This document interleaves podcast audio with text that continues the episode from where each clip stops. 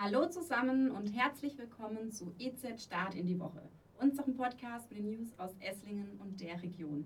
Mein Name ist Sandra Welschner, ich bin Volontärin bei der Esslinger Zeitung und in der heutigen Folge dreht sich alles darum, was vergangene Woche im Kreis so los war und was die kommende Woche ansteht.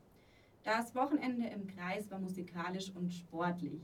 Auf der Esslinger Burg fanden drei Konzerte statt. Am Freitag stand die Band Revolverheld auf der Bühne, am Samstag trat Helge Schneider auf und gestern Abend war die Künstlerin Kati Melua zu Gast. Rund 2500 Gäste lauschten ihrer Musik. Außerdem fand am Wochenende das Landeskinderturnfest statt.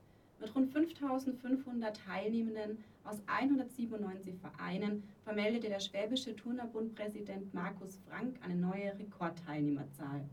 Zusatzbusse und etliche waren im Einsatz.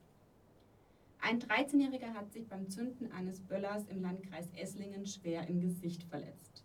Der Vorfall ereignete sich am späten Freitagabend gegen 22.30 Uhr auf dem Parkplatz eines Drogeriemarktes in Frickenhausen, wie die Polizei am Samstag mitteilte. Dort hatten der 13-Jährige und ein 15-Jähriger einen großen Böller gezündet. Der 15-Jährige blieb unverletzt, der 13-Jährige kam mit schweren Gesichtsverletzungen in eine Spezialklinik. Und was steht diese Woche an? Die Stadt Ostfildern will das Festival Flammende Sterne kippen und hat für 2024 nochmal einen Vertrag mit Kostenübernahme durch die Veranstalter vorgelegt. Was die Veranstalter dazu sagen, gibt es morgen in der Zeitung.